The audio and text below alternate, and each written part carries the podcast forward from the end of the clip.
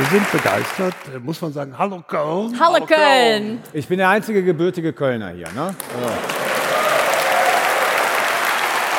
Es ist, aber, es ist aber wirklich ein Heimspiel, als dass dadurch, dass ich aus Aachen komme, ähm, auch mich sehr gefreut habe, in NRW zu sein.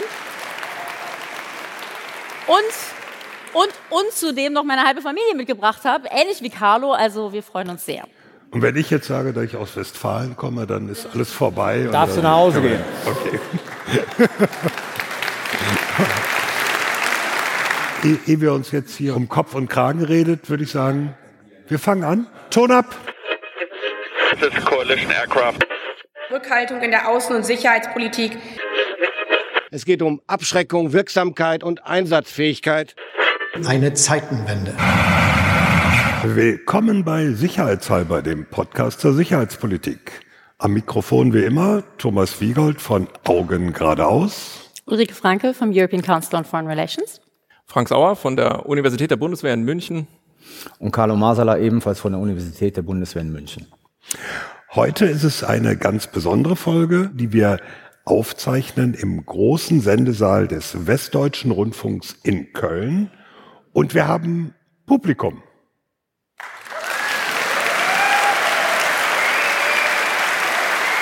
Ganz kurz, Menschen, die sich selbst beklatschen, ist eine perfekte Überleitung zu unserem Thema. Das tun die ja auch Das da machst sonst nur du.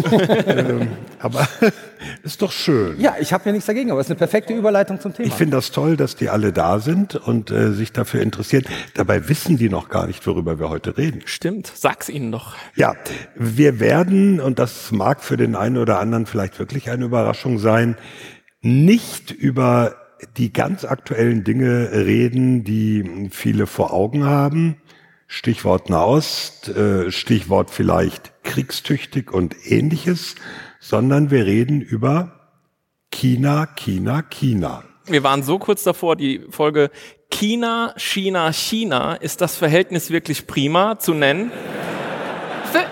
Phoenix war dagegen. Phoenix war dagegen. Phoenix ist ein bisschen spießig gewesen in dieser Hinsicht. Ja, muss man so sagen. Aber jetzt musst du sagen, wie wir die Folge genannt haben. Wie haben wir die eigentlich genannt? Panda, Diplomatie und Nuklearwaffen, Chinas Rolle im 21. Jahrhundert. Super. Gut, ne? Kommt von dir. Nicht ganz. Kommt von Carlo, glaube ich. Die- die Frage ist natürlich, warum über China, warum nicht über diese Aktualität, die uns jetzt täglich auch in den Nachrichten überall begegnet. Ganz einfach, wir wollten zum einen nicht der Aktualität hinterherrennen. Was wir heute Abend dazu sagen könnten, ist spätestens morgen früh weitgehend überholt oder in Teilen überholt, sondern wir wollten gerne über die langen Linien reden, was wir vielleicht auch ein bisschen selten tun. Äh, jetzt brauchen wir noch ein Wortspiel. Wir wollten nicht über den Elefant im Raum reden, sondern über den Panda im Raum.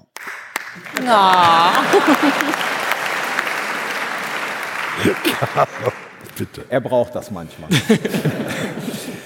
Wir fangen aber gleich mit einer konkreten Frage an. An jeden von uns Vieren. Carlo, du, du hast sofort eine Antwort. Ich bin aber nicht der Erste. Doch.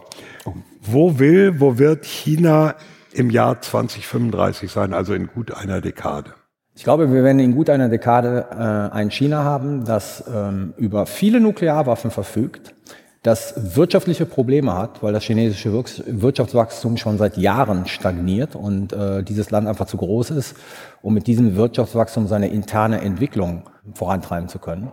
Und ich befürchte, dass diese Schwächen aus der internen Entwicklung dazu führen werden, dass China in seiner Region einfach aggressiver werden wird. Also militärisch aggressiver und versuchen wird sozusagen, das betrifft die Taiwan-Frage, das betrifft aber auch die ganzen Territorialstreitigkeiten, äh, die es sonst mit seinen Nachbarn hat. Also ich glaube, aus einer innenpolitischen Schwäche wird China militärisch aggressiver in der Region werden in zehn Jahren. Da habe ich mich einmal vorbereitet und mir das aufgeschrieben und Carlo hat sich hinten meine Notizen genommen und hat gesagt, haha, das klaue ich dir und das hat er jetzt gemacht. also ja, ich sehe, ich, das wären die drei Punkte, die ich auch, also dreimal mehr Nuklearwaffen, ähm, tatsächlich stagnierende Wirtschaft und eben äh, eine Macht, eine regionale Macht, die mit allen Mitteln Hegemonie anstrebt, den Status quo hinterfragt, ähm, Grenzen verschieben will mit allem, was dazugehört. Also Taiwan, Spratly-Inseln, Sen Senkaku-Inseln, diese ganzen Dinge. Ich würde es auch genauso sehen. Ähm, ich finde ja immer, dass, ähm, also ich hasse Vorhersagen schon mal grundsätzlich und ich würde ja auch sagen, dass ich einen gewissen Wettbewerbsnachteil habe. Ähm, nicht nur wegen etwas weniger Lebenserfahrung als, sagen wir mal, Thomas, sondern ähm, auch, Gott sei Dank hast du nicht Carlo gesagt. ähm, sondern, sondern auch, weil äh, meine Generation, wir sind ja so ein bisschen aufgewachsen in dieser Zeit, wo sich eigentlich überhaupt nichts getan hat und es überhaupt keine größeren Veränderungen gab. Und deswegen finde ich es immer schwierig, große Veränderungen vorzustellen. Und obwohl ich das weiß, würde ich auch genau das vorhersagen, nämlich keine fundamentalen Veränderungen wahrscheinlich bis 2035, aber eine Verlängerung der aktuellen Trendlinien. Also wirtschaftlich, äh, glaube ich, wird es schwieriger für China, auch was den demografischen ähm, Wandel angeht, was meines Erachtens aber dazu führen wird, dass das Land noch autokratischer sein wird ähm, und wahrscheinlich noch mehr Überwachung auch im Inneren machen wird.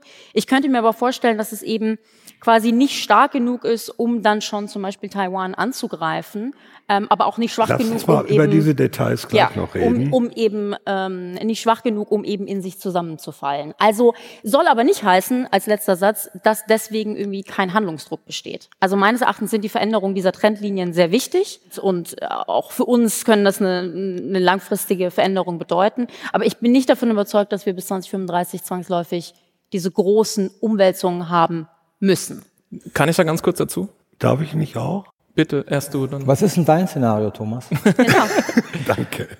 Mein Eindruck ist, dass China einen Kurs fährt, den es unbeirrt weitermachen wird, wo Dinge wie wirtschaftliche Entwicklung, demografische Entwicklung vielleicht kleine Ausschläge machen, aber das große Ziel, da werden wir sicherlich auch noch drüber reden, seit 1949 quasi so ein 100-Jahr-Plan bis 2049, was territoriale Größe angeht, was Stärke in der Welt angeht, was Einfluss in der Welt angeht, das wird knallhart durchgezogen, unabhängig davon, wie sich die Wirtschaft entwickeln wird, wie sich innenpolitische Verwerfungen durch Demografie und anderes gestalten werden. Ein Satz ähm, dazu. Also warum, glaube ich, als Arbeitshypothese die Annahme trägt, dass sich vieles einfach erstmal so weiterentwickelt. Wir hatten ja mehrfach schon beim Blick auf China gedacht, okay, bestimmte Dinge werden passieren und dann kippt irgendwas. Ne? Stichwort Internet, die öffnen sich fürs Internet, na dann werden die sich irgendwie demokratisieren.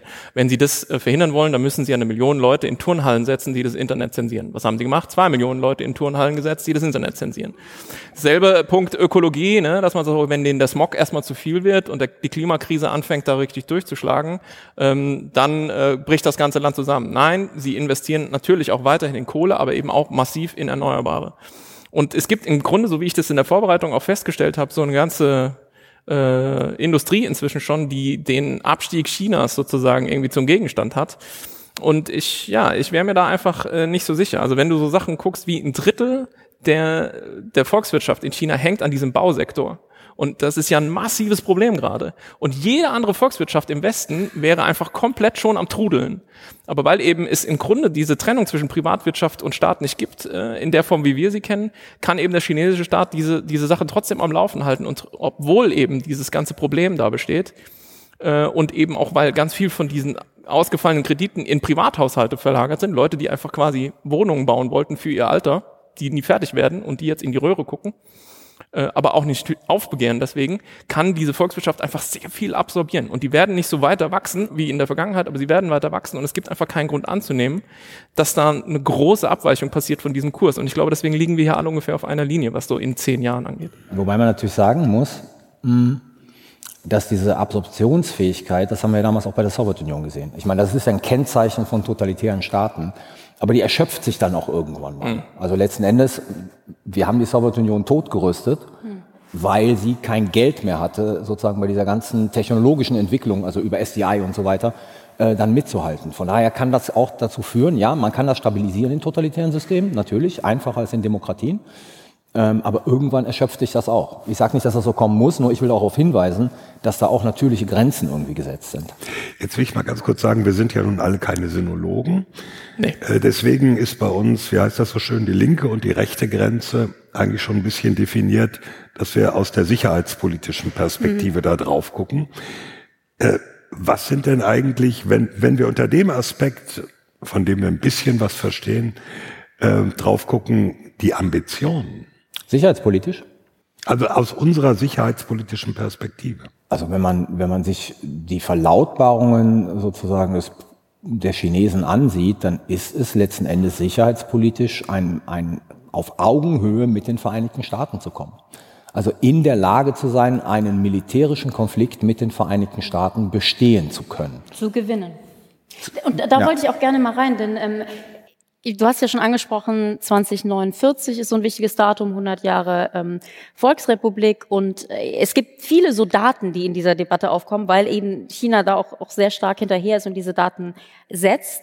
Und Sie sagen zum Beispiel 2027 ist auch so ein Moment, wo auch die, ähm, die, die chinesische Volksarmee ähm, noch mehr Fähigkeiten haben will. Im Übrigen hat der Indo-Pacific Command, der Amerikaner, oder die, der frühere Head des Indo-Pacific Commands, der Amerikaner, gesagt, dass er der Meinung ist, dass 2027 ähm, China auch in der Lage ist, Taiwan anzugreifen. Aber was die Chinesen selber sagen, ist zum Beispiel, also 2025 wollen sie wettbewerbsfähig sein in Hochtechnologien und, und Hochindustrie, 2035 in Industriezweigen Weltspitze und dann 2049 Spitze in diesen, also Weltspitze in diesen, diesen der Industrienationen und 2049 eben auch in der Lage, Kriege zu führen und zu gewinnen. Also man sieht einfach sehr stark diese Ambition mit eben den klassischen Fünfjahresplänen. Ähm, da wollen wir hin und das ist unsere Ambition. Und für mich ist all das eigentlich eine sicherheitspolitische Herausforderung. Ich, ich finde, wir müssen ein bisschen aufpassen, dass wir nicht sagen, so und so viele äh, Schiffe, von denen sie, by the way, extrem viele haben, ähm, äh, so nur, und so viele. Kurz zu den Schiffen. Ich glaube, ja? die Zahl war, dass die Chinesen pro Monat mehr Schiffe in Dienst stellen, neu in der Marine, als die Bundeswehr insgesamt hat. Ja, das, glaube ich sofort. Da, da, das ist diese Aussage, die damals sozusagen ja. äh, Admiral Krause gemacht hat, als er in China war zu irgendeinem Geburtstag genau. der Marine oder sowas. Ja, ja. Da hat ihm das ein Offizier erzählt. Das musste er aber nachher als Tweet wieder rausnehmen. Ich vermute mal, im BMVG hat ihm jemand erzählt, äh, ist nicht gut, wenn du das sagst. ähm, aber es sind in Schiffen mehr, als die amerikanische Navy hat. Ja? Die Tonnage bei der Navy ist immer noch mehr, aber China hat inzwischen mehr Schiffe und nähert sich auch dem an, sozusagen sie sowohl auch die Amerikaner auch in der Tonnage zu überholen. Und sie haben die Fischereiflotte. Das ja, ist auch noch ein einfach die Militia, die Militia. Also, also das ist auch Miliz. noch so ein wichtiger Punkt. Sie haben, also sie bauen eben diese sehr starke maritimen äh, Fähigkeiten auf und, und haben sie auch schon. Und es gibt eben die größte Fischfangflotte der Welt, die eben teilweise auch ja nicht nur so ganz zivil sind. Also es gibt 3000 für die Hochseefischerei, Schiffe, die alle Weltmeere befahren und auch ähm, große Bereiche zum Beispiel vor Südamerika einfach abfischen. Und es gibt eben diese Milizen, ähm, also im Grunde Küstenpatrouillenboote und auch Fischereiboote, die aber kurioserweise, obwohl die ja eigentlich nur fischen sollen, bewaffnet sind. Also die haben dann eben zum Teil Maschinengewehre an Bord, aber auch andere Dinge, mit denen sie eben andere Schiffe im südchinesischen Meer bedrängen. Ja, also ich meine erstmal, man bedrängt Schiffe, die rammen auch Schiffe, dann haben sie Laser, mit denen sie äh, die Besatzungen blenden oder eben auch Wasserkanonen und so. Und letzte Woche, ganz interessant, waren ein paar Australier gerade dabei, Taucher ähm, Netze von ihnen Schrauben irgendwie zu lösen, von irgendeinem, also äh, militärisches Schiff, war eine Fregatte oder sowas von den, von den Australiern. Und da ist ein chinesisches Schiff hingefahren und hat äh, massiv Sonar ins Wasser gegeben, so dass die Taucher halt auftauchen mussten, weil ihnen die Ohren geklingelt haben, nehme ich stark an. Und jetzt gibt es natürlich wieder äh, diplomatisch Beef zwischen China und Australien, weil eben in der Region, du fragst ja nach Sicherheitspolitik, China da halt sehr, sehr aggressiv auftritt und im Grunde sagt, das südchinesische Meer ist chinesisches Binnenmeer. Und ich hatte das ja schon gesagt mit Bradley, Senkaku und der Thomas Sandbank. Ich habe dir gesagt, lass die da nicht Was liegen. Für eine Bank? das Ding heißt irgendwie Thomas Shoal. Ich habe keine Sandbank. Ja. Wenn man das auf das größere lange. Bild blickt, ähm, ich habe im Februar die Gelegenheit gehabt, mit vielen Leuten, die äh, für das Pentagon Wargaming betreiben, ähm, mich zu unterhalten. Also so Szenarien, mit denen genau. quasi mögliche Kriege durchgespielt werden. Und das waren alles diese Szenarien, also China greift Taiwan an. Ne? Und eigentlich durch die Bank weg haben die alle gesagt, in den nächsten Jahren sind die Amerikaner noch in der Lage, Taiwan zu verteidigen. Aber der militärische Preis, und die reden nicht dann von dem politischen und ökonomischen, sondern nur von dem militärischen Preis, wäre bereits jetzt extrem hoch. Also die Amerikaner würden Verluste erleiden, die extrem groß sein würden. Ähm, sie könnten so einen Konflikt zwar gewinnen aus dem Wargaming heraus, aber unter extrem hohen Verlusten. Was natürlich zwei Fragen aufwirft. A, sind die Amerikaner, wären die dann bereit, diese Verluste in Kauf zu nehmen? Ne? Das ist das eine. Und B, ist es dann mit Blick auf die chinesische Rüstung, ähm, wann schließt sich dieses Gap? Also wann sozusagen werden diese Wargamer rauskommen und sagen, Jetzt wird es echt schwierig. Also wir werden diesen Konflikt höchstwahrscheinlich verlieren, weil wir einfach viel weniger haben und die Chinesen auch so taktisch operativ einfach besser sind. Darf ich, bevor wir auf Taiwan kommen, noch einmal ganz grundsätzlich sagen? ich, ich wollte gerade sagen, lass uns das mit, äh, mit äh, Taiwan noch mal einen Moment zurückstellen, weil ich nämlich auch die grundsätzliche Frage habe. Entschuldigung, die Chinesen haben bestimmte Vorstellungen, was zu ihrem Reich gehört. Auch äh, das berühmte südchinesische Meer mit der ebenso berühmten Nine Dash Line, also diese Karte mit, mit diesen Strichen. Aber im Grunde genommen ist es doch überschaubar. China sagt, Es sind das ja groß Chi- genug. Also, ja, na gut, das, natürlich ist es groß genug. Ja, längst nicht so groß wie Russland übrigens, oder, oder, oder, ähm, aber China hat ja darüber hinaus keine Hegemonialansprüche. Ja, also Hegemonialansprüche und territoriale Ansprüche sind zwei unterschiedliche Sachen. Gut, Herr Professor. Aber deswegen habe ich auch Ja. von einer regionalen Hegemonie gesprochen. Ja. Also ich glaube, der, der, der Hegemonialanspruch ist klar regional begrenzt. Und Rike, ich will dir jetzt nicht das Wort abschneiden. Go ahead, mach mal den Satz zu Ende. Aber beim, und das, das hat auch noch viel mehr Aspekte als jetzt nur die Präsenz im maritimen Bereich oder so. China baut zum Beispiel eben auch ähm, Staudammprojekte in Laos und, und in Kambodscha und sitzt eben dadurch dann relativ weit oben an der Süßwasserzufuhr und kann eben Vietnam, Thailand, Laos und Kambodscha eben im Prinzip auch über diese Wasserhegemonie dann ähm, ja drängen zu bestimmten Dingen. Und die, die haben sich inzwischen zusammengeschlossen in so einem Mekong sozusagen irgendwie Club und versuchen sich dagegen zu wehren. Aber es ist eben dieses, ne? Schiffe abdrängen, ähm, wir kennen ja die ganzen Geschichten. Äh, Inseln aufschütten, Inseln übernehmen, Abhängigkeiten schaffen im unmittelbaren Umfeld und so weiter. Also das würde ich alles subsumieren unter diesem Punkt regionale Hegemonieansprüche, die jetzt schon sehr aggressiv durchgesetzt werden. Global, letzter Satz, würde ich sagen, ist dann noch nicht so viel irgendwie Traktion auf der Straße bei China, weil ich meine, ganz konkretes Beispiel ist dieser sogenannte Friedensplan für äh, äh, Russland und die Ukraine, der kein Friedensplan ist, wenn man sich dieses Zehn-Punkte-Papier durchliest, ähm, sehe ich nicht sozusagen, wie da Frieden rauskommen äh, soll. Aber es ist ja nicht so, dass auf der globalen Ebene China, wenngleich sie immer versuchen, auch in den Vereinten Nationen in so Leerräume vorzustoßen, irgendwie so, ich sag mal, Allgemeingüter bereitstellen würden. Ja? Also dass sie eben zum Beispiel tatsächlich als Friedensvermittler, wir würden es uns ja wünschen im Grunde, äh, da tätig würden. Das passiert eben global nicht. Ich darf aber zuerst. ähm, also erstens ganz kurz für die, die es nicht wissen, diese Nine-Dash-Line, die angesprochen wurde, oder Neun-Striche-Linie, das ist letztendlich, man muss sich wirklich die Karte vom, vom, von der Region Indo-Pazifik, Südchinesisches Meer vorstellen. Und die Chinesen haben quasi so gesagt, so das gehört alles uns. Und da ist halt wahnsinnig viel drin, was nach geltendem internationalen Recht ähm, jemand anderen gehört.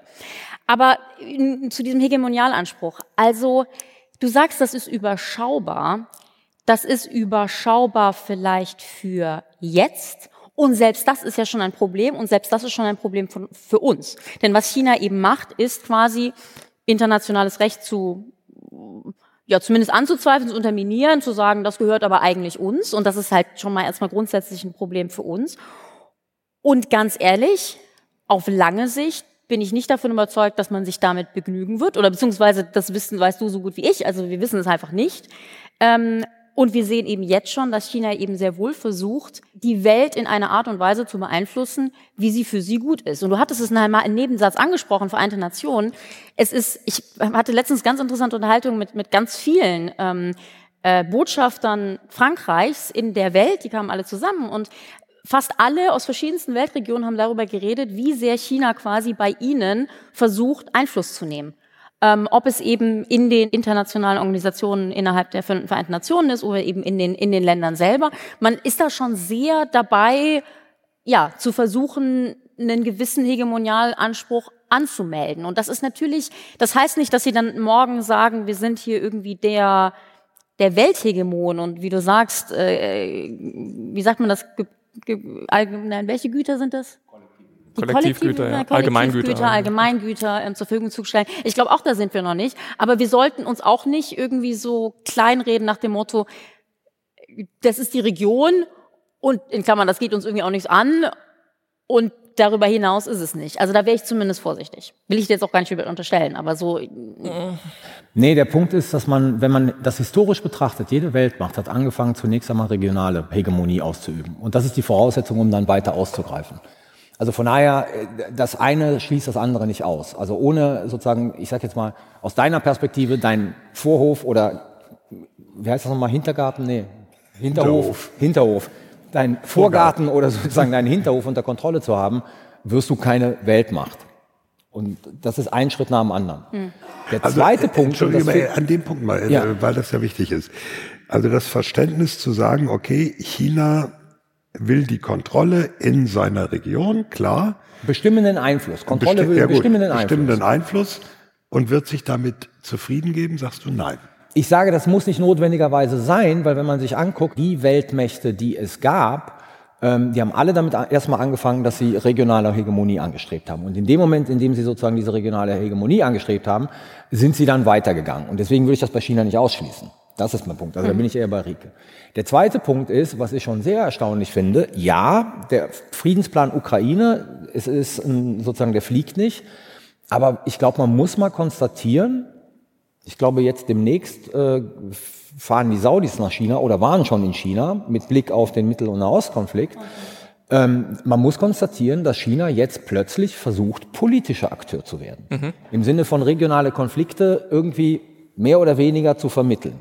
Das haben sie ja die letzten zehn Jahre eigentlich auch nie gemacht. Also sie haben überall investiert, sie haben versucht sozusagen ähm, ihre Fründe zu sichern, seltene Erden, weiß der Teufel was, aber als politischer Vermittler sind sie nicht aufgetreten. Plötzlich treten sie als politischer Vermittler auf. Sie waren der erste Stopp von dieser Delegation. Ähm, Es waren ja irgendwie, ich krieg's jetzt nicht mehr zusammen, aber eben Saudi-Arabien und Indonesien und die palästinensische Autonomiebehörde haben ja den Stopp bei den ganzen ähm, Vetomächten der, der Vereinten Nationen gemacht und China war eben der, der erste Stopp.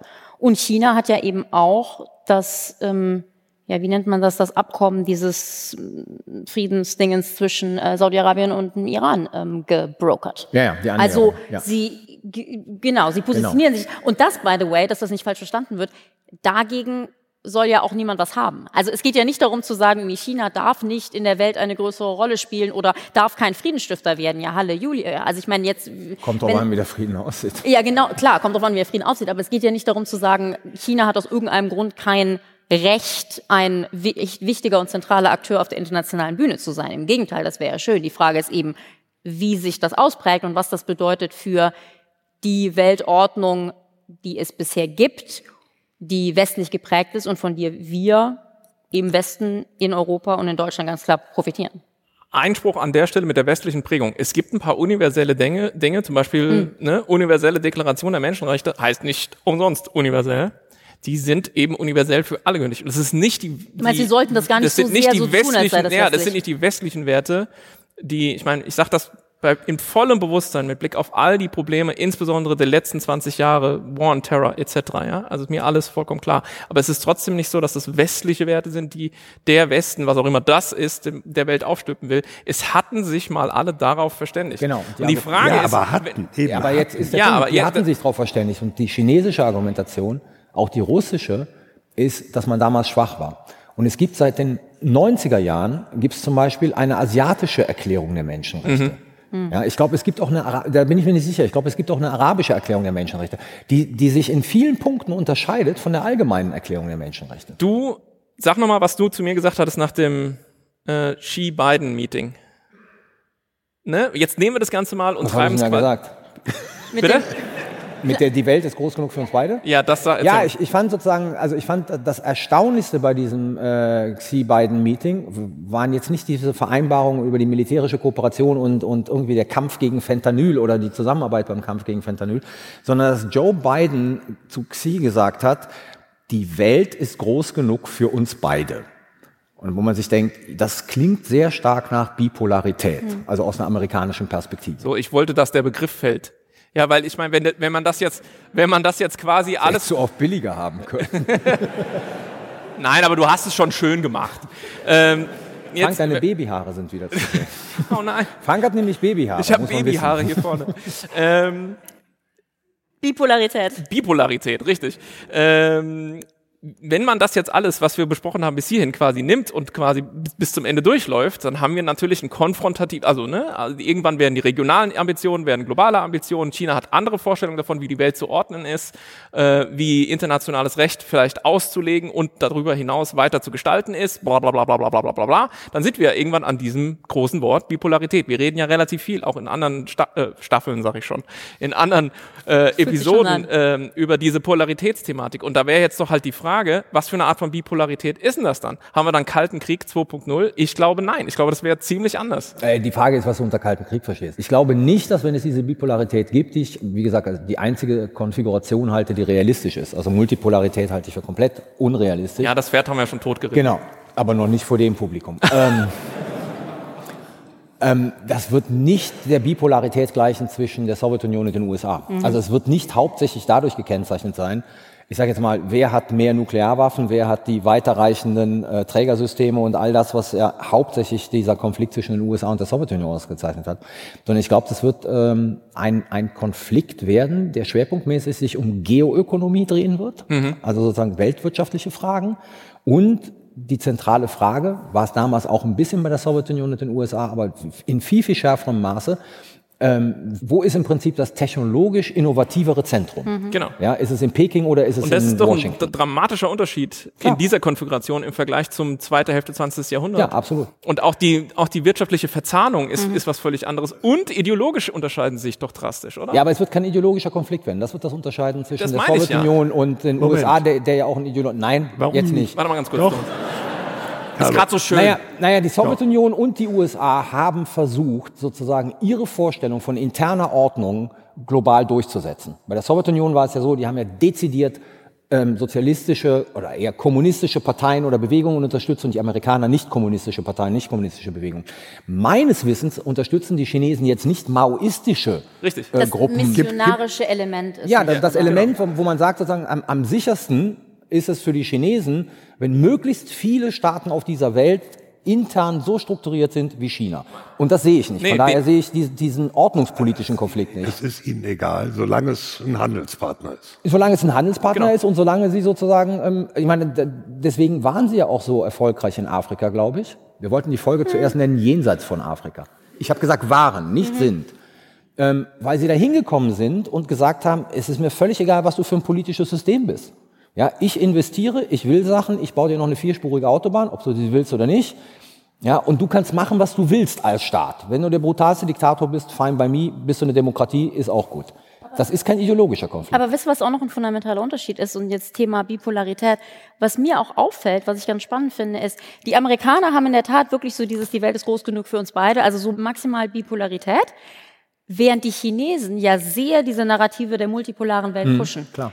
Also sie wollen quasi einer, und zwar der stärkste unter vielen sein, aber nicht zwangsläufig nur der andere. Und das finde ich extrem spannend, vor allen Dingen vor dem Hintergrund, als dass China ja eigentlich im Gegensatz zu den Amerikanern, im Gegensatz zum Westen, nicht so sehr ein Land ist, was so sehr stark auf Allianzen setzt. Also ne, die USA sind ja auch immer ein Land, das sagt, wir gehen, wir, wir, wir haben die anderen im Westen und andere Länder hinter uns. Also Allianzen sind generell sehr wichtig, NATO und Co.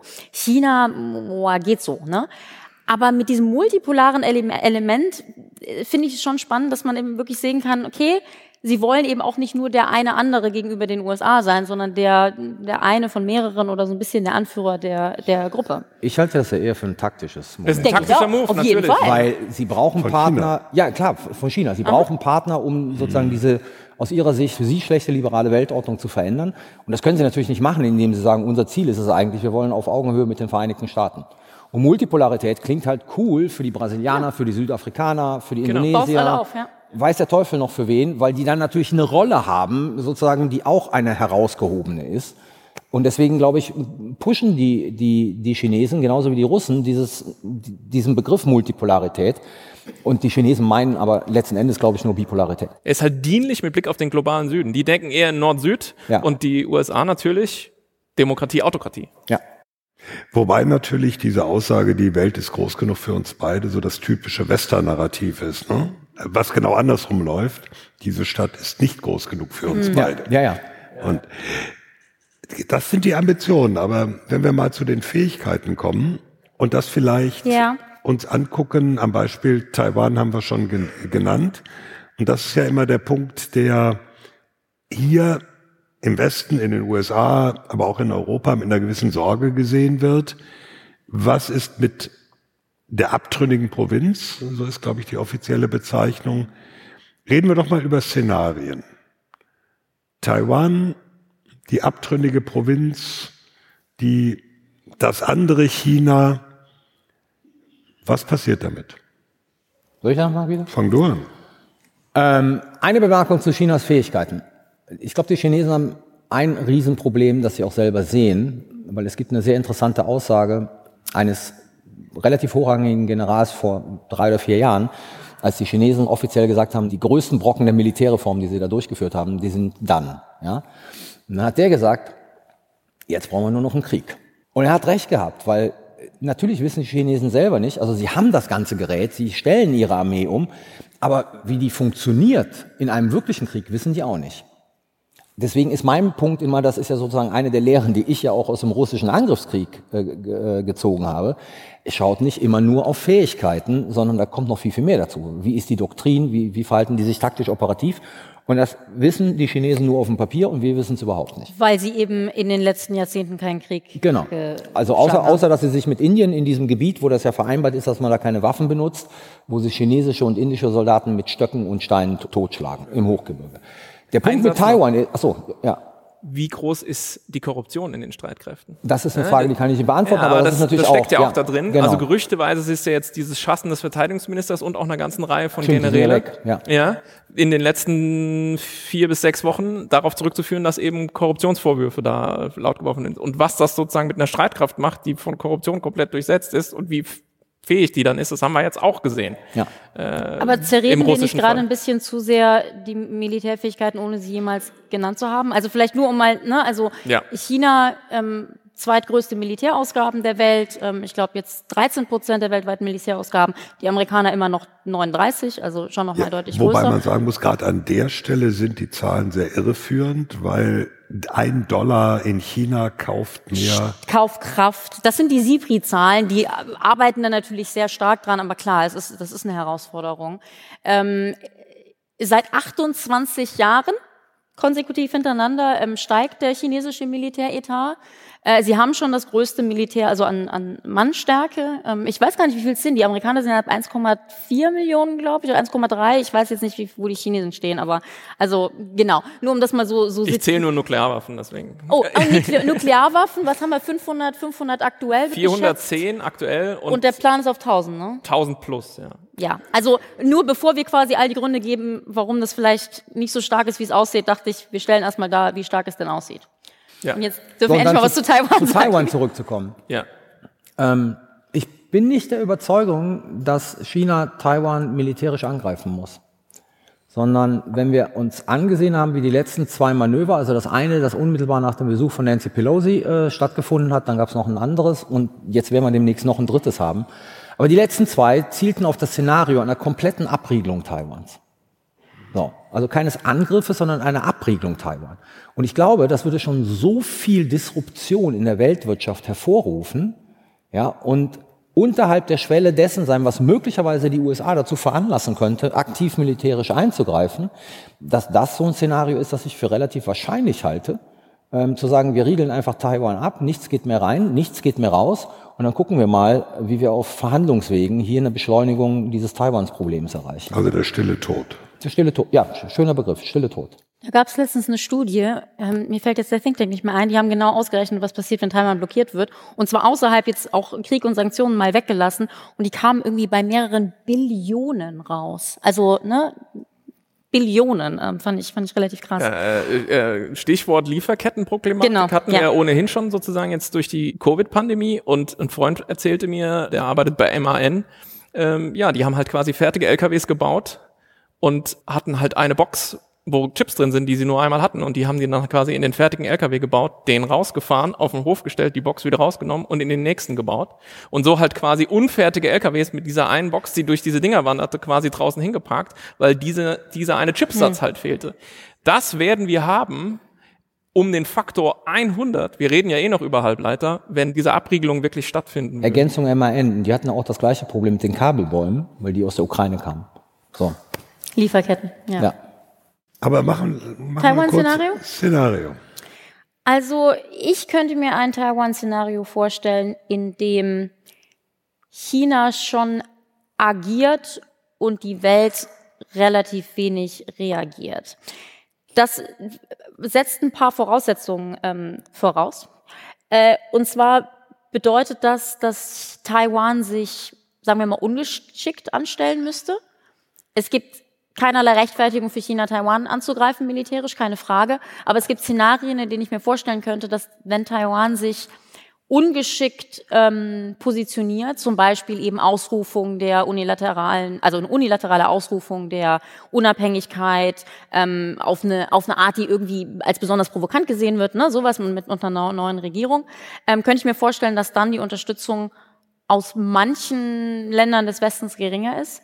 China wiederum müsste sich geschickt anstellen, nämlich nicht einfach ganz blazing reinrennen und ähm, quasi angreifen, sondern eben vielleicht erstmal mit einer Blockade, ähm, Desinformation, kleine grüne Männchen klappen in Taiwan nicht so gut wie, wie, wie mit Russland in der Ukraine, aber eben so ein bisschen ähm, in, in die Richtung.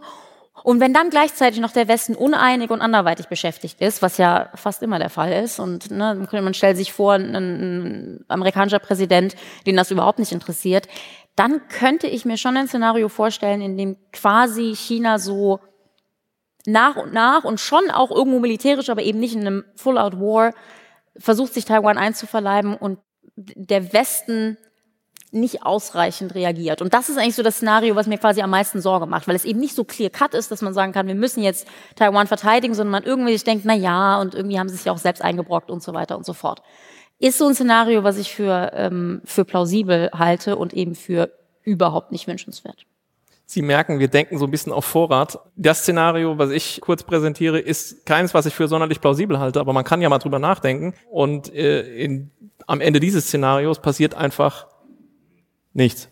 Also es ändert sich nichts am Status quo. Ja? Wir stellen uns da dann vor, dass all die Dinge äh, ganz anders kommen, die ich eingangs äh, geschildert habe. Also dass doch eben zum Beispiel ähm, die Stagnation in, in China dazu führt, dass eben dieser gesellschaftliche Vertrag, der besteht zwischen der äh, Kommunistischen Partei Chinas und der Mittelschicht, der eben im Grunde darauf basiert, dass man sagt, wir haben hier ein bestimmtes politisches System, das hat zum Beispiel eben so mit Demokratie, wie wir es verstehen, nicht so viel zu tun, aber wir schaffen eben für möglichst viele Mitgliederinnen und Mitglieder der Mittelschicht Wohlstand. Und wenn das plötzlich kippt, dann hat möglicherweise China doch intern relativ viel Probleme. Und wenn Taiwan gleichzeitig eben so eine Igel-Strategie anwendet und sagt, okay, wenn ihr uns beißt, dann wird es wirklich wehtun, dann könnte es eben unter Umständen sein, dass ähm, sich einfach nichts materialisiert und dieser Konflikt nie wirklich scharf wird und schon gar nicht militärisch. Jetzt muss Thomas sagen, Taiwan wird eingenommen. Ich, ich habe das Doom-Szenario ja. geerbt heute. Ja. Nein, der, ist falsch verteilt irgendwie. Nee, weiß ich nicht, aber es ist ja auch in Ordnung, mal drüber nachzudenken. Ähm, die sehr pessimistische Variante. Auf dem chinesischen Plan steht für irgendwann, Taiwan gehört uns. 49. Bitte? 49. Vielleicht ein bisschen eher. Ja, und, und hier hat ja schon gesagt, ja, wollen wir diese Generation lösen. Uns ne? Und deswegen müssen wir vorher was ja. tun. Und paar Jahre eher, keine Ahnung wann, gibt's halt dann diese Flüge, die nicht nur in die Flugraumüberwachungszone eindringen, sondern eben nach Taiwan fliegen. Äh, die USA machen ernst mit den mal mehr, mal weniger deutlichen Zusagen, Taiwan zu unterstützen. Die Marines üben ja schon das Island Hopping und welche äh, lang weitreichenden Präzisionswaffen sie brauchen. Und wir haben den Showdown der beiden großen Mächte. Und was machen wir? Ja, die Deutschen. Ja, und wir Europäer? Dumm gucken. Ah, dumm gucken auf jeden Fall. Ja. Das Interessante bei dem Szenario ist, ähm, das wird ja durchgespielt ne, in Washington ständig. Mhm. Und was man da oftmals äh, sozusagen hier in der Diskussion nicht auf dem Schirm hat, weil wir halt gucken auf China und auf Taiwan, ähm, man geht davon aus, und das ist ja auch nur logisch, dass China letzten Endes die US-Basen in Japan angreifen muss und gleichzeitig auch die Militärpräsenz und damit die Basen in Südkorea, um sozusagen da zu verhindern, dass die eingesetzt werden können. Damit sind wir nicht nur bei einem chinesisch-amerikanischen Krieg, sondern bei einem ganz netten asiatischen All-Out-War. Fast schon beim Dritten Weltkrieg. Das hat Dritte Weltkrieg-Dimensionen. Ja. ja. absolut.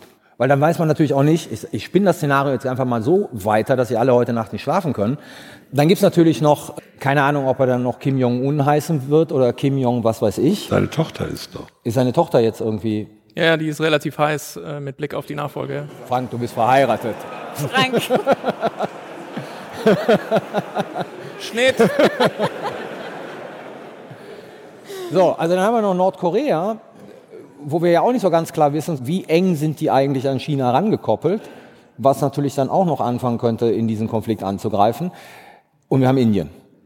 Und sozusagen die indisch-chinesischen Beziehungen sind ja nicht die besten in vielen Fällen. Und das sind beides Nuklearmächte. Und wenn ich jetzt Indien sage, haben wir dann noch Pakistan, was sehr eng mit China Übrigens auch eine Nuklearmacht. auch eine Nuklearmacht äh, verbündet ist. Das heißt, wir haben dann vier von fünf Nuklearmächten in der asiatischen Region. Also bei den Russen weiß ich nicht, jetzt würde ich jetzt kein Szenario spinnen, ähm, die in so einen Konflikt dann involviert werden. Nicht nett. Sie sollten für mehrere Tage Essen und Wasser bunkern. Wie war das mit dem Bunkern? Die Frage stellen wir jetzt nicht. Aber wir, wir müssen noch mal auf dieses, egal ob wir nun, äh, mit Ausnahme deines, es passiert gar nichts.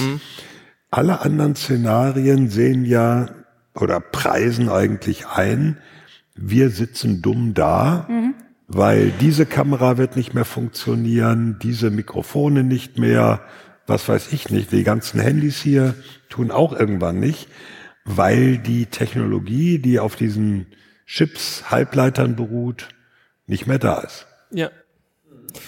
Taiwan ist halt Weltmarktführer, also insbesondere TSMC in dieser Chipfertigung von diesen High-End-Chips. Also jetzt nicht diese Dinge, die man braucht, um irgendwie eine Waschmaschine zu steuern oder irgendwie den Abstandssensor vom, vom PKW oder sowas, sondern eben die Teile, die zum Beispiel in CPUs oder GPUs, also Grafikprozessoreinheiten laufen, die auch genutzt werden, natürlich um KI zu entwickeln. Das ist nämlich ein ganz wesentlicher sozusagen Teilaspekt dieser ganzen Sache. Und ähm, ich will vielleicht einfach mal, wenn ich darf, drei, vier Sätze dazu sagen, weil das wirklich faszinierend ist. Also Warum ist China interessiert an Taiwan? Natürlich politisch, ideologisch, klar, diese Vereinigung, das ist das eine. Aber das andere ist, dass China eben nicht in der gleichen Qualität Halbleiter fertigen kann, wie TSMC in Taiwan es kann. Also TSMC macht drei Nanometer äh, sozusagen Transistorgröße und kleiner und ähm, China kann das nicht. Warum kann das ni China nicht und warum betrachtet China das als eine sogenannte Chokehold Technology, also eine, mit der man quasi China abwürgen kann? Weil halt, stellt sich raus, diese Lithografiemaschinen zu bauen, die man braucht, um Chips zu machen, ziemlich aufwendig ist. Und das ist so cool, dass ich das jetzt vorlese. Ja? Also ähm, fast niemand kann Lithografiemaschinen bauen. Warum? Erstens, man braucht eine Lichtquelle und nur ein deutsches Unternehmen, Trumpf, kann den Laser dafür herstellen. Dieser besteht aus mehr als 45.700 Teilen und selbst Trumpf verlässt sich bei der Herstellung von Schlüsselkomponenten auf ein litauisches Unternehmen.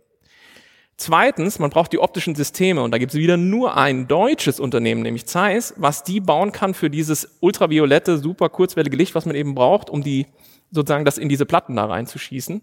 Und um zu verdeutlichen, wie glatt und flach diese Linsen sein müssen, stelle man sich vor, das ist so abgefahren, dass ein Virus auf die Linse fällt und der würde einem 100 Meter hohen Hügel hier entsprechen. Ja? Hochtechnologie, damit Carlo auf Twitter Quatsch schreiben kann, sozusagen. Und, und, und drittens, die, die Hochpräzisionskonsole, die zum Ausschneiden der Transistoren dann verwendet wird, und die besteht aus 55.000 Bauteilen, die auf patentierten Technologien beruhen, die mindestens aus den folgenden Ländern stammen müssen. Japan, Südkorea, Taiwan, USA, Deutschland, Niederlande. Ja, die große Firma in dieser Lithografiemaschinen-Thematik ist ASML aus den Niederlanden.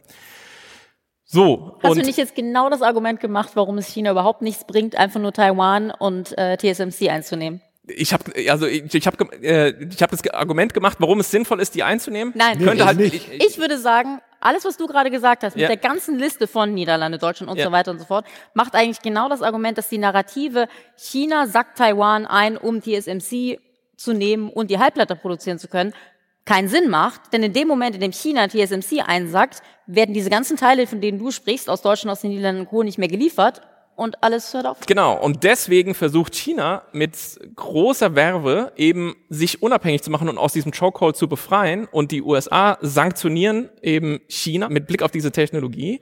Ähm, und natürlich auch sozusagen flankiert, äh, zum Beispiel, dass eben die Niederlande, ASML, nicht mehr exportieren darf. Diese Das ist Maschinen. dieses Abkommen, was die Amerikaner mit den Genau, das hat Biden haben. implementiert. Und Ja. da gibt's im Grunde zwei Denkschulen, da müssen wir jetzt, glaube ich, nicht ewig drüber reden, aber das ist ganz interessant, dass das nämlich auch nicht unumstritten ist. Weil die US-Sanktionspolitik, die jetzt gilt, denkt im Prinzip, okay, China ähm, will diesen, die, die Taiwanesen reden ja auch ähm, von dem Silicon Shield. Also im Prinzip, die, ihre, ihr Vorsprung in diesem Halbleiterbereich ist wie ein Schutzschild, der sie umgibt. Solange sie da super sind, kann China da nicht mit Gewalt reingehen, weil dann, ne, ich vermute, dass diese Dinge nicht gut auf Vibration reagieren. ähm, und ähm, ähm, die Überlegung auf chinesischer Seite ist natürlich, wir wollen Taiwan schon haben, aber am besten wäre es natürlich, wenn wir in äh, Festland äh, China diese Sachen selber machen können. Und die US-Sanktionspolitik versucht das eben abzuschneiden, weil die ganze militärische Logik der Amerikaner natürlich auch darauf beruht, die zahlenmäßige Überlegenheit Chinas durch Hochtechnologie, sprich künstliche Intelligenz auszugleichen. Und das Was wiederum die wird Chinesen aber auch machen.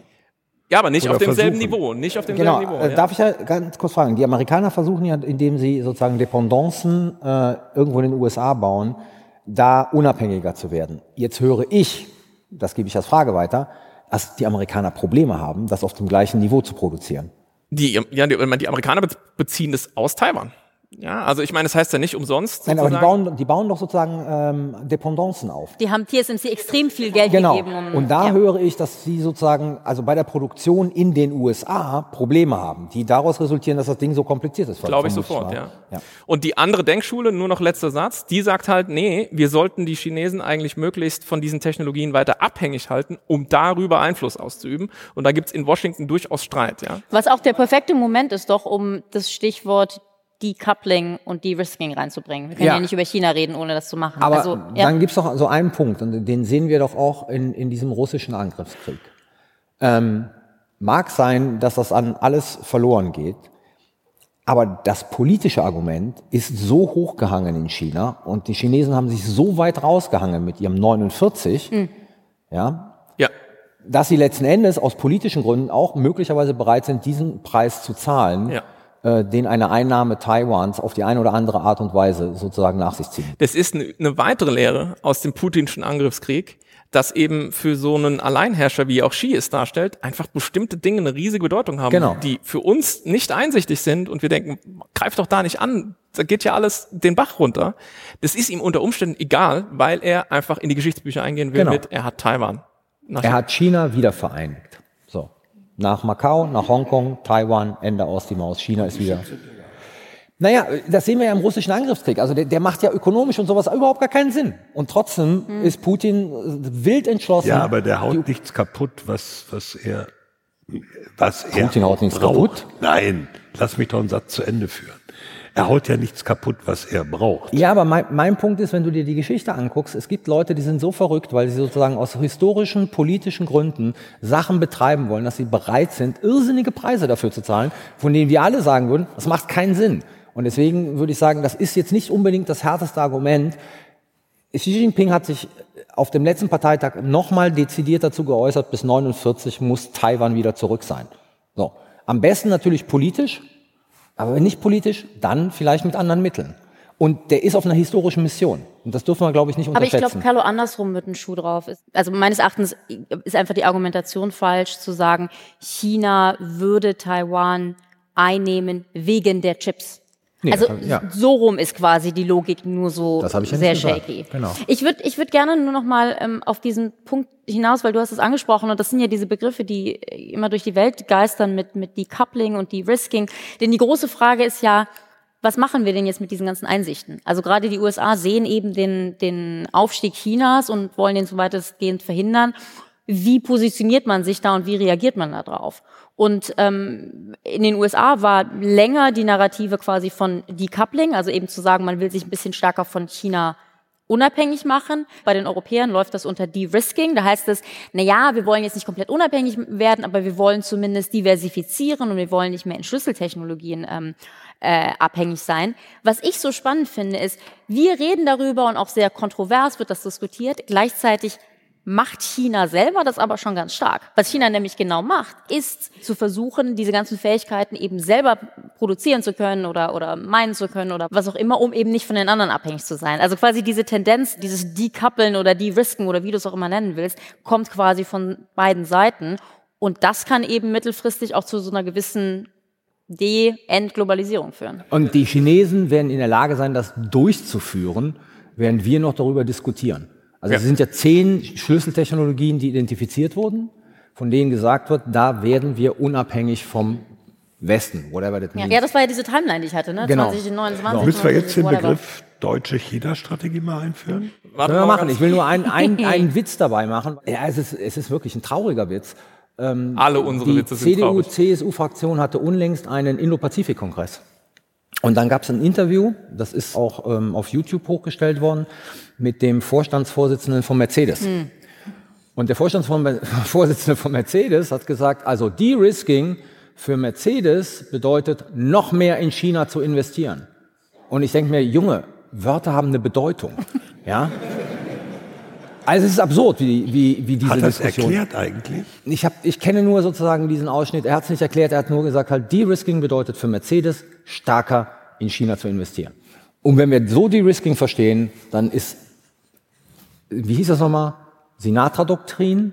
Was? Ähm, You, you have it my way, was it? ja, I, I did it my way. Ach so, ja. Also, Ja, Ja, also Rike hat, glaube ich, diesen Fünfjahresplan-Idee äh, sozusagen vorhin eingeworfen und so. Und äh, äh, bei den Chinesen die Übersetzung, ich weiß nicht, wie das im Original heißt, logischerweise, aber ich habe jetzt mehrfach gelesen über die sogenannte Dual Circulation Strategy. Also die, die, die Idee Chinas ist, nicht länger eben die Werkbank der Welt zu sein, die verlängerte, und selbst Wertschöpfung zu betreiben. Diese Halbleiter-Thematik ist halt nur ein kleiner Ausschnitt davon. Ich meine, wir können ja gerne mal, wenn wir jetzt tatsächlich über Deutschland und, und China reden wollen, auf diese gesamte Thematik Elektromobilität zu sprechen kommen. Und da sieht man das ja auch, dass eben die Wertschöpfung in China inzwischen stattfindet, ja. Und äh, irgendjemand hat mir neulich erzählt, Huawei will jetzt halt auch Elektroautos bauen, ja. Und äh, die stehen halt da und sagen, warum nicht, ja? Wir haben die Konnektivität, wir haben die User Interfaces und die Software. Das können wir alles sowieso. Der Rest vom Auto, pff, den kaufen wir halt so zu. Ja, also ich meine, paar Räder und so, das ist ja alles kein Problem. Ja, das ist ja auch weniger komplex als Verbrennungsmotortechnologie. Und deswegen Decoupling, De-Risking. China ist auf diesem Weg. Die entkoppeln sich und sind dann unter Umständen eben auch einfach kein Markt mehr für zum Beispiel deutsche oder europäische Produkte. Und diese Sachen, wenn ich das sehe, ich, ich weiß nicht, was noch passieren muss, bis der Schuss mal irgendwie gehört wird, mit Blick darauf, dass es eben nicht genau so, wie wir es die ganzen 20 Jahre, 30 Jahre in der Vergangenheit gemacht haben, wir einfach weiter praktizieren können und andere Ergebnisse erwarten. Ja? Also wir sind jetzt mit zum Beispiel der Energieabhängigkeit von Russland wirklich auf die Schnauze gefallen. Und wenn Zeitenwende ähm, irgendeine Bedeutung haben soll, Worte haben Bedeutung, dann müsste man doch über solche Abhängigkeitsverhältnisse und das, du hast als erster das Wort Zeitenwende Sehr gut. in dieser Folge. Bingo. das macht den Nordkorea-Schnitzer wieder gut vielleicht. Jedenfalls, äh, äh, ne? Also wenn, wenn wir das ernst nehmen, dann müssen wir doch solche Dinge mal ernsthaft auf den Prüfstand stellen. Ja, wie zum Ja. Beispiel, wir verkaufen halt, solange es noch 5G. geht. Nehmen wir 5G. Also Genau. wir haben noch immer eine deutsche Diskussion über 5G und U-Way. So, und die Deutsche Bahn, glaube ich, hat entschieden, dass sie komplett jetzt bei irgendwas ihrer Modernisierung, ist auch so, words do have a meaning, Deutsche Bahn und Modernisierung, ähm, auf, Das ist einfach gemein jetzt an der Stelle. ja, aber der lag so auf dem Boden, den, musste ich, den musste ich verwandeln. Wir sind nämlich alle mit dem Zug gekommen. Aber auch nur mit Hängen und Würgen. Also es war, es war, So, und ähm, der Deutsche Bundestag hat schon in der letzten Legislatur fraktionsübergreifend eine sehr klare, deutliche Position bezogen zu der Frage 5G, die sowohl die alte Regierung als auch die neue Regierung einfach nicht teilt. Und es sieht so aus, dass wir Huawei in unsere deutschen Telekommunikationsnetze reinlassen, was eigentlich bedeutet... Ja, schon drin. Oder schon drin, Schon ja, aber noch drin, stärker. ja. Ja. Was bedeutet im Falle eines möglichen Konfliktes, im Falle, dass Deutschland Sanktionen äh, mittragen sollte gegen China, ist Huawei in der Lage, uns hier komplett die Telekommunikation abzuschalten. Während natürlich Ericsson und Nokia in keinster Weise in China noch irgendwie Genau. relevant sind. Ja, also und das andersrum. ist sozusagen, ähm, das kann man tolerieren, wenn es um unsere Handys geht, aber da geht es natürlich auch um Kommunikation, die für die Industrie wichtig ist. Und das lassen wir in unsere Netze rein. Mit der Argumentation, das ist ein Privatunternehmen. Es gibt keine Privatunternehmen in totalitären Staaten. Und wir sehen das zum Beispiel äh, in China ja auch. Ich glaube, der Chef von Alibaba ja, hat sich irgendwie nicht gerade freundlich über, über irgendwas geäußert, was die Regierung gemacht hat. Schwupps war der Mann für drei Monate verschwunden. Tauchte dann zwar wieder auf, aber nicht mehr Chef von Alibaba. Also von daher, private Unternehmen, die sind vielleicht von ihrer Rechtsform her privat, aber wenn der Staat was von denen will, dann wissen die, sie liefern. Ja? Und sowas lassen wir halt in unsere kritische Infrastruktur rein. Mir ist Schuss nicht gehört. Mir ist ein Punkt wichtig und vielleicht ist das auch die Überleitung zu, ähm, zu Deutschland. Also ist für mich auch so ein bisschen Ziel dieser Folge oder dieser Aufnahme herauszuarbeiten, warum China oder inwiefern China eigentlich eine Sicherheitsbedrohung für Deutschland und Europa ist. Und ich glaube, auch wir in der Runde sind noch so ein bisschen sehr abgehoben auf so diese wirtschaftlichen Elemente, die auch Teil der Sicherheitsbedrohung sind, aber nicht ganz so konkret. Also, denn ich, ich in meinen Notizen, ich habe quasi auch, okay, diese neue Weltordnung mit chinesischem Anglitz, die geschaffen werden soll, ist a priori für uns nicht gut. Diese Abhängigkeiten sind auch ein Sicherheitsproblem. Aber was wir noch gar nicht thematisiert haben, ist ähm, die Unterstützung, die China Russland gegeben hat und gibt. Also sowohl quasi rhetorisch, also relativ praktisch, dieses Partner ohne Grenzen. Und wir hatten ja eine, wie ich fand, sehr gute Folge mit, mit meiner Kollegin Janka Oertel, die im Übrigen zu diesem ganzen Thema jetzt auch gerade wieder ein Buch geschrieben hat, äh, die eben auch beschrieben hat, wie quasi die Ukraine-Invasion Russlands zumindest auch möglich gemacht wurde durch die chinesische Unterstützung. Also diese Unterstützung Russlands finde ich noch wichtig. Und dann eben auch so dieses grundsätzliche Ziel Chinas ist eben auch eine Schwächung der USA und man bereitet sich eben auch auf einen potenziellen Krieg mit den USA vor. Und das ist natürlich äh, für uns als Europa, die wir abhängig sind von den USA, wie, wie wir das immer nicht wahrhaben wollen, auch ein Riesenthema. Also jetzt, nur um das nochmal. Wir haben noch drei Minuten. Drei Minuten, und ja gut, müssen dann höre ich jetzt noch schnell sagen, und Deutschland? Ja, Jetzt sag ich mal ja. Über Huawei hinaus. Ich glaube, wir sind dabei, ähm, in der Bundesrepublik Deutschland eine Politik zu betreiben mit Blick auf China, die dazu führen könnte, dass wenn China Taiwan angreift, wir wieder Erklärungen haben wie, das konnte ja keiner ahnen. Das kennen wir und, und äh, 5G ist Privatwirtschaft wie Nord Stream. Genau. Ups, Telekommunikation ist weg, das konnte ja keiner ahnen. Okay, das ist jetzt wieder der. Das war jetzt ein Schlusswort, so gut, dass wir drei Minuten früher fertig sind. Das ist jetzt der positiv-konstruktive Ausblick, den wir diesen Menschen anbieten? Naja, ich ich, ich meine, machen? richtig schlecht Minuten? wäre, wenn ich gesagt hätte, wir wussten das und haben es nicht verhindert. Da ist das konnte ja keiner ahnen, noch besser. Da- Darf ich, noch- darf ich noch versuchen, in zwei Bitte. Minuten eine Narrative noch zu bekämpfen? Und das ist die, und ich, ich habe mich da, ich habe da auch meine Sicht ein bisschen äh, drüber ge gewandelt. Und das ist die Narrative zu sagen, ja, wir müssen aber mit China zusammenarbeiten wegen dem Kampf, wegen des Kampfs gegen den Klimawandel. Und Kampf gegen, das Klima, gegen den Klimawandel mit Sicherheit die Herausforderung unserer Zeit, was wir viel zu wenig machen.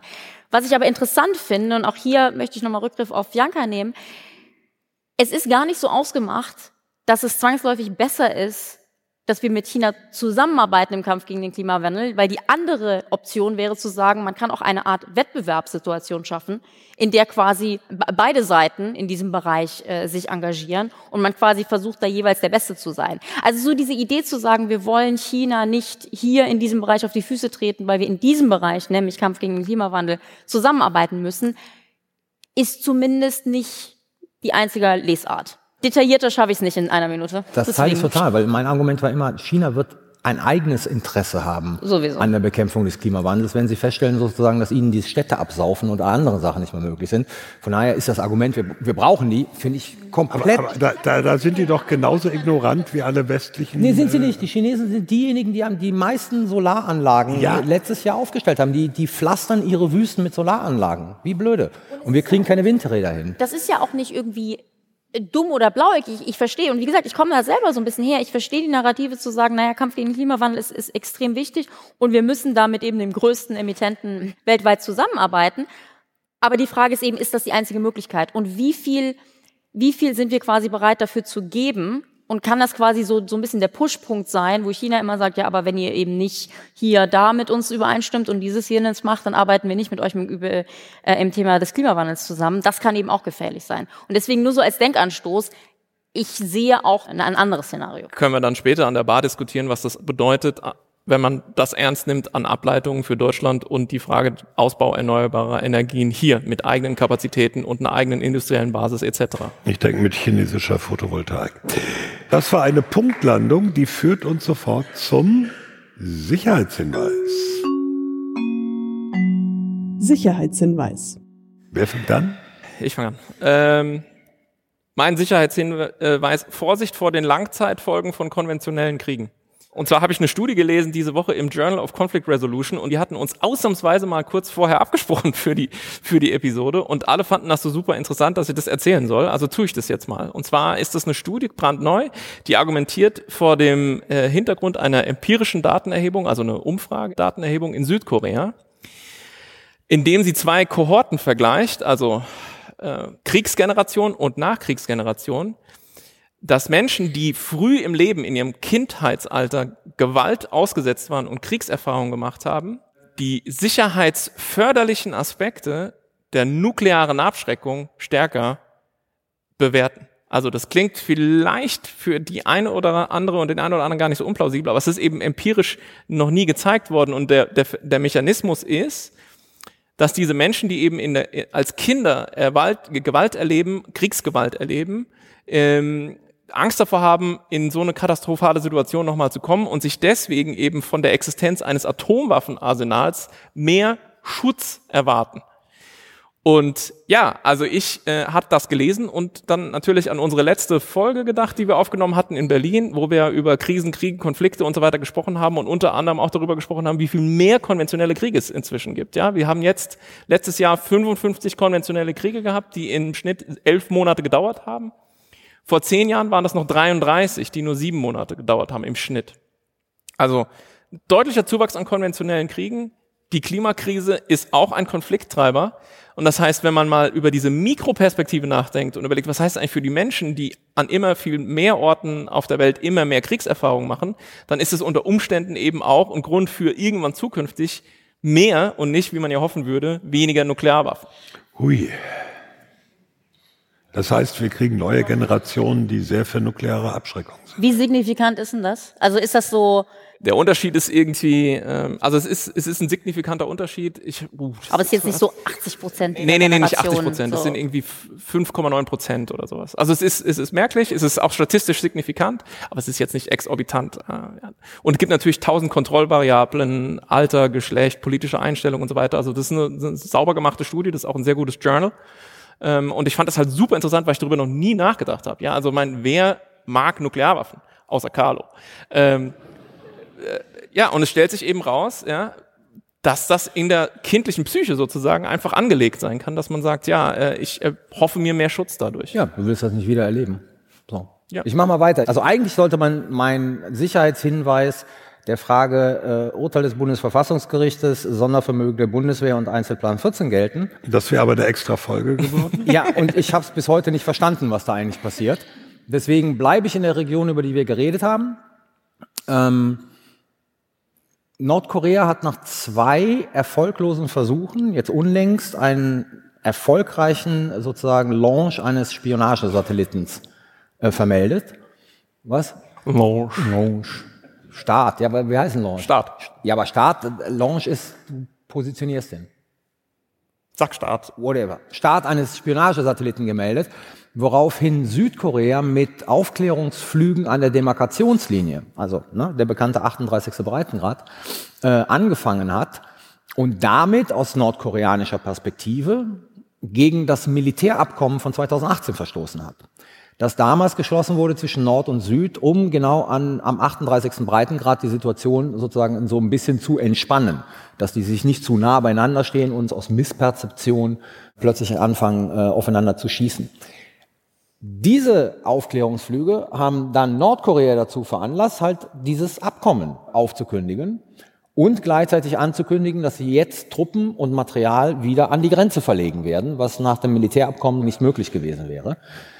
Was natürlich zu erhöhten Spannungen zwischen Nord- und Südkorea führen könnte. Und ich wollte einfach nur mal darauf aufmerksam machen, dass es in Asien noch andere Probleme als nur China gibt. Super. Danke. Thomas, wir, wir sind gleich fertig. Nein, alles gut, alles gut. Ähm, ich rede was ganz anderes. Und zwar ist mein Sicherheitshinweis, dass wir neue verteidigungspolitische Richtlinien haben äh, in Deutschland. Äh, die folgen auf die nationale Sicherheitsstrategie, die erste nationale Sicherheitsstrategie, über die wir auch schon gesprochen haben. Und die letzten verteidigungspolitischen Richtlinien waren von 2011. Also war es jetzt auch mal Zeit, äh, neue zu veröffentlichen. Ich fand besonders interessant den Unterschied zwischen dem ersten Satz dieser verteidigungspolitischen Richtlinien und der Richtlinien von 2011. Denn 2011 hieß es noch, immer wieder werden in der öffentlichen Debatte Fragen nach Rolle, Selbstverständnis und Aufgaben der Bundeswehr gestellt. Was für mich so ein bisschen klingt nach, wir erklären jetzt mal, warum wir die Bundeswehr eigentlich brauchen. Äh, 2023 klingt das anders. Inzwischen heißt es, der Krieg ist nach Europa zurückgekehrt. Deutschland und seine Verbündeten müssen sich wieder mit einer militärischen Bedrohung auseinandersetzen. Also innerhalb von zwölf Jahren ist uns plötzlich aufgefallen, wofür wir militärische Fähigkeiten brauchen.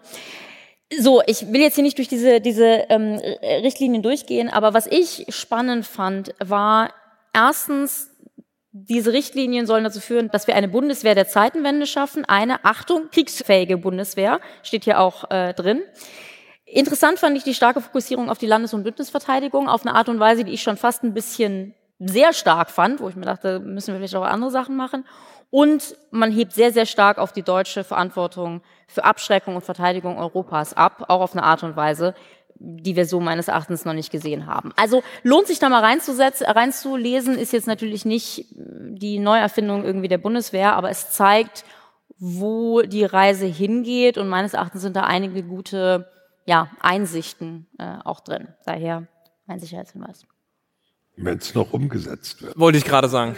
Ist, ist es die, ist es Papier die, ist geduldig und so, ja. ist diese ketzische Nachfrage, die Analyse ist in Ordnung und so, aber man fragt sich, wann kommt man vom Planen ins Handeln, oder? Naja, müssen wir jetzt gucken, was im März ähm, beschlossen wird.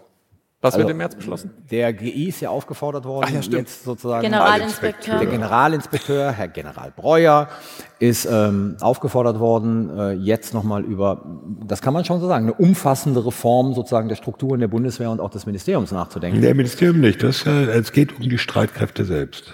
Ja, aber im Ministerium, dann macht das der Hilmer, macht das im Ministerium. So, also der Staatssekretär Hilmer. ähm, und im März soll das verkündet werden. Bis Ostern.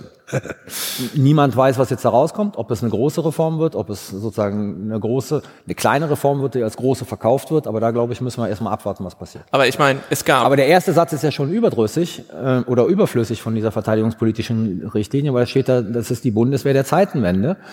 Und ich glaube, wir sind uns alle einig, dass wir keine Zeitenwende ja, wir haben. haben Zeitenbremsen. Oh, komm, das Fass machen wir jetzt auch nicht. Aber ich meine, es muss man sich auch mal auf der Zunge zergehen lassen. Wir hatten das sogenannte Eckpunktepapier unter äh. Annegret Kramp-Karrenbauer. Genau. Wir hatten die, wie hieß das, umfassende Bestandsaufnahme unter, ähm, Lamprecht? richtig, war nur ganz kurz, deswegen, ähm, äh,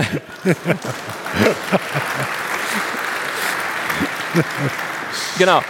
So, das, wir hatten quasi jetzt schon mal äh, in den unmittelbar in der unmittelbaren Vergangenheit zwei Se Nabelschau Selbstvergewisserungsprozesse und jetzt machen wir das wieder bis Ostern. Also nicht wir. Das können wir Die gut. Lagebeurteilung Also das ist schon gut. erstaunlich. Wir Ja. kommen nur nicht ins Umsetzen. Ja, ist gut, dass es immer so Feste gibt, an denen man das festmacht. Thomas, dein Sicherheitshinweis. Mein Sicherheitshinweis. Ja, äh, das ist natürlich wieder down to earth, hat aber auch ein bisschen mit China zu tun. Die Bundeswehr hat, äh, der Generalinspekteur, der genannte, hat eine Taskforce Kleindrohnen eingesetzt. Ach ja. Jetzt kümmert sich mal die Bundeswehr drum, ob man vielleicht so kleine Drohnen brauchen könnte, was man damit machen könnte. Muss man er ergebnisoffen Und rangehen. Naja, und, und wir brauchen eine breite gesellschaftliche Diskussion darüber, das. unter Einbeziehung Moment, der Moment. Kirchen und Gewerkschaften. Das ist der Unterschied. Thomas, wenn das Ding fertig ist, sind wir beide tot. Also das sind wieder 15 Jahre. Nein, der Unterschied ist ja im Unterschied im Gegensatz zu den großen Drohnen, wo es diese breite gesellschaftliche politische blub blub blub Debatte gab und dann wurden fünf Stück gekauft, Geleast. Geleast. äh, geleast. Müssen die irgendwann mal wieder zurückgeben. Nee, die haben wir ja den, Das den Witz. Israelis schon geliehen jetzt. Ja, Also, zwei haben wir wieder zurückgeliehen, ne? ja, die anderen sind gerade Zahlen wir dafür noch Leasinggebühren? Jetzt mal ganz ehrlich an die Frage. Das ist eine Frage der Vertragsgestaltung mit Airbus. Da muss man nämlich auch noch mal gucken. Aber eigentlich wollte ich sagen, also das dürfte etwas schneller gehen, äh, nämlich die Frage, wie die Bundeswehr sehr rasch das umsetzt, was die Ukraine eigentlich schon macht, vormacht und erfährt. Und äh, ein Punkt, der hat nicht mit dieser Taskforce zu tun, aber hat sich zeitlich überschnitten. Anfang November hat der Inspekteur der Streitkräftebasis, Martin Schelleis, angeordnet, dass handelsübliche, nee, das ist schöner Begriff, handelsübliche Luftfahrzeuge, unbemannte Luftfahrzeuge, HÜ Ulfts, Doch, das steht so im Befehl. es ist so dass also HÜ Ulfts aus SMBS Staaten mit besonderen Sicherheitsbedenken, Erfordernissen nicht verwendet werden dürfen. also keine chinesischen. Keine chinesischen. Nur China, da steht auch Kuba drauf und Afghanistan. Mhm, große Die sind- Drohnenproduzenten. Die sind Ja. für ihre Drohnen nicht ganz so bekannt. Also faktisch steht in dem Befehl, ihr verwendet keine chinesischen Kleindrohnen, ihr kauft nichts von DJI. Und wenn ihr so ein Ding schon habt und es nutzen wollt, dann nur auf Antrag mit Sondergenehmigung. Bin gespannt, was wann rauskommt. Ich glaube, da können die sich nicht so viel Zeit lassen. Das war der Sicherheitshinweis. Sicherheitshinweis. Ja, und das war unsere tolle extra Sonder Super Duper Folge aus dem großen Sendesaal des Westdeutschen Rundfunks in Köln mit Publikum.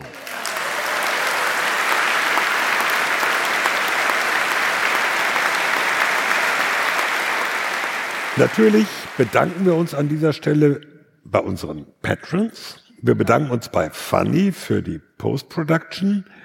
Ja, und wir bedanken uns bei allen, die gekommen sind. Und wir bedanken uns bei dem Team von Phoenix, das die ganze Show hier ge gestemmt hat. In der Tat. Ja. Und, und natürlich bedanken wir uns beim WDR, dass er uns diesen historischen Saal, der steht unter Denkmalschutz, wie ich heute gelernt habe, diesen historischen Saal, so hat man in meiner Jugend gebaut. Ja, nur damit ihr das mal Wenn wir hier wisst. nochmal rein Jeder- dürfen, jeder Raum hatte eine uns, Orgel. Dann holen wir uns einen Organisten, der die Sicherheitshinweise live spielt. Versprochen. Dankeschön. Äh, das beendet die Folge. Hier ist jetzt auch Schluss im Podcast. Verabschieden wir uns noch von den Hörern? Oder? Wir verabschieden uns von den Hörern im Podcast. Tschüss sagen Thomas Wiegold auf Twitter at Thomas-Wiegold. Blue Sky und Mastodon könnt ihr in den Show Notes nachlesen. Ulrike Franke auf allen sozialen Medien eurer Wahl. Ulrike Franke. Frank Sauer auf allen Plattformen, äh, Dr. Frank Sauer. Und Carlo Masala auf zwei Plattformen, Carlo Masala 1. Tschüss. Ciao, das war's. So.